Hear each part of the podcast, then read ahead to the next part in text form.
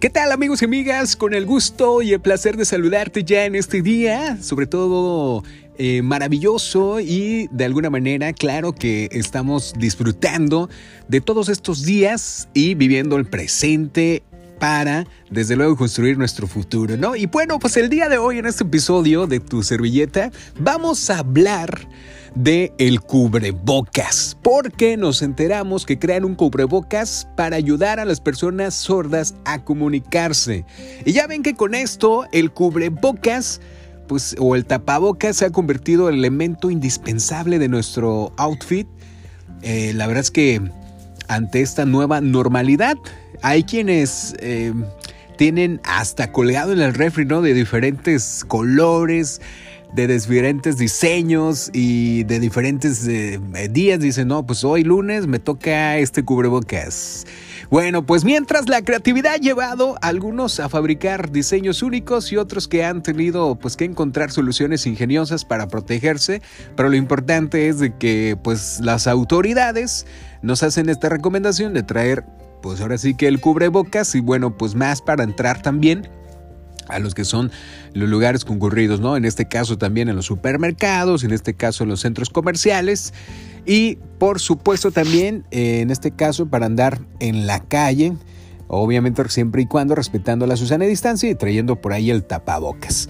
Pero bueno, lo cierto es que hay muchas veces eh, nos damos por sentado la forma en que vivimos y vemos el mundo, pero no nos ponemos a cuestionar cómo una crisis de este tipo afecta a otras personas.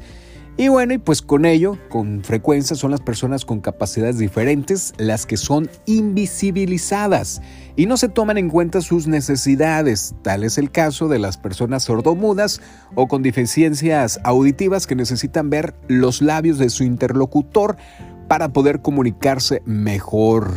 Y bueno, pues pasando a este tema, Ashley Lawrence, una estudiante universitaria que se especializa en la educación de personas sordas con deficiencias auditivas, diseñó estos cubrebocas que cuentan con una pequeña mm, ventana transparente, ahí justamente donde está la boca, y esto lo que permite pues obviamente ver y leer los labios así como expresiones faciales. Y bueno, pues todo el aplauso para esta joven de 21 años que fabricó este tapabocas y bueno, lo hizo por supuesto para ayudar a su mamá y que se dio la tarea también de distribuirlo de forma gratuita. No, hombre, doble ese aplauso para ella por crear y por pensar en este tipo de personas. Así que, damas y caballeros, pues ahí está la creatividad y también ahí está el gran talento de esta joven. Y pues bueno, si tienes la oportunidad, si tienes el tiempo ahí en casa y de alguna manera quieres diseñar un cubrebocas, pues tenemos la tecnología que es lo más importante, ¿no? Ahí están los tutoriales. Igual puedes hacer algún cubreboca padrísimo que vaya a tu personalidad o un cubreboca acá este, grande, chiquito, eh, sobre todo que, que disfrutes de esto que la verdad en algunos estados, sobre todo acá en país, son obligatorios traer este cubrebocas o cualquier cubrebocas. Así es. Soy Giovanni Padilla, muchísimas gracias. Ya sabes que la sonrisa no cuesta nada, pero vale muchísimo. Adiós, carita de arroz.